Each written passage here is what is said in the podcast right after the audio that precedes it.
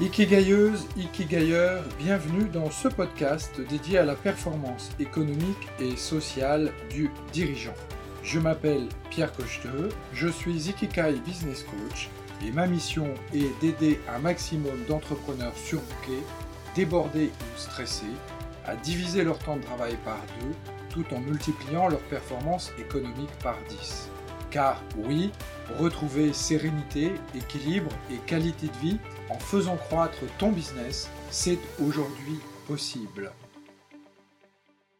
Bienvenue dans ce nouvel épisode de mon podcast Dirigeant Stratège. Je suis Pierre Cocheteux et j'accompagne les entrepreneurs des domaines du service et de l'artisanat à mettre en œuvre des stratégies de prospection, de vente, de négociation et de closing dans l'objectif d'augmenter leur marge afin de reconquérir leur temps libre pour profiter au mieux de leur vie et de leur famille. Alors aujourd'hui, j'aimerais vous parler de l'ennemi numéro 1 du mindset du dirigeant et du mindset du vendeur d'élite. Souvent, quand j'entends des dirigeants d'entreprises débutants, eh bien, euh, j'ai des objections concernant euh, la prospection téléphonique et le fait de devoir contacter ses clients. Ces personnes, effectivement, eh bien, sont dans la difficulté. Elles disent avoir peur du téléphone, détester le téléphone, redouter le fait de faire des appels téléphoniques, redouter le fait de contacter leurs prospects et leurs clients. Toutefois, je leur réponds systématiquement que sans prospects et sans clients, une entreprise est tout simplement vouée à faire faillite. Et donc, si vous voulez développer une entreprise qui soit rentable, pérenne et vendre des offres intéressantes à vos clients qui vous permettent d'augmenter vos marges, vous ne pouvez pas faire l'économie de la stratégie de vente et d'une stratégie de prospection efficace.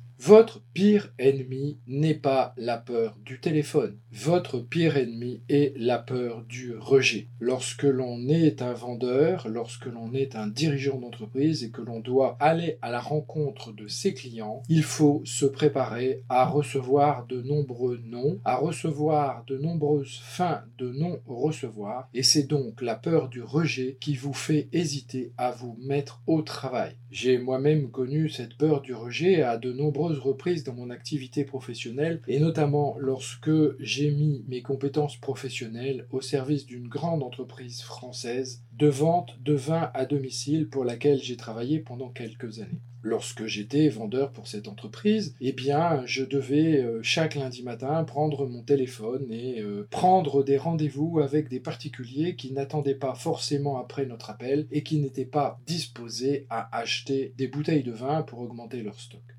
Cette peur du rejet est absolument fondamentale dans le développement de votre entreprise. Et c'est la raison pour laquelle je commence systématiquement tous mes programmes de coaching par la découverte et l'alignement avec votre Ikikai. Parce que si vous n'avez pas un état d'esprit fort, si vous n'avez pas un mindset puissant et que vous n'êtes pas préparé à manger des noms à longueur de journée, eh bien, vous aurez des difficultés à passer ce premier palier et à atteindre vos premiers 100 000 euros de chiffre d'affaires.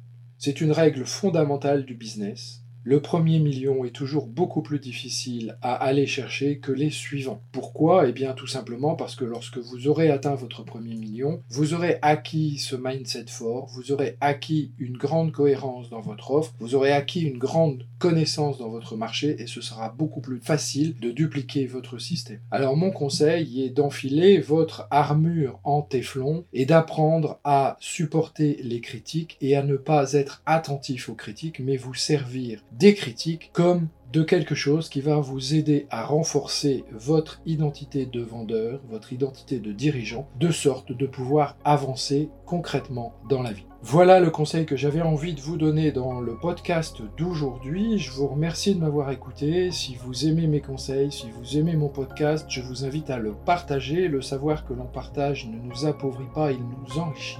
Et je vous donne rendez-vous prochainement pour un nouvel épisode de Dirigeant Stratège.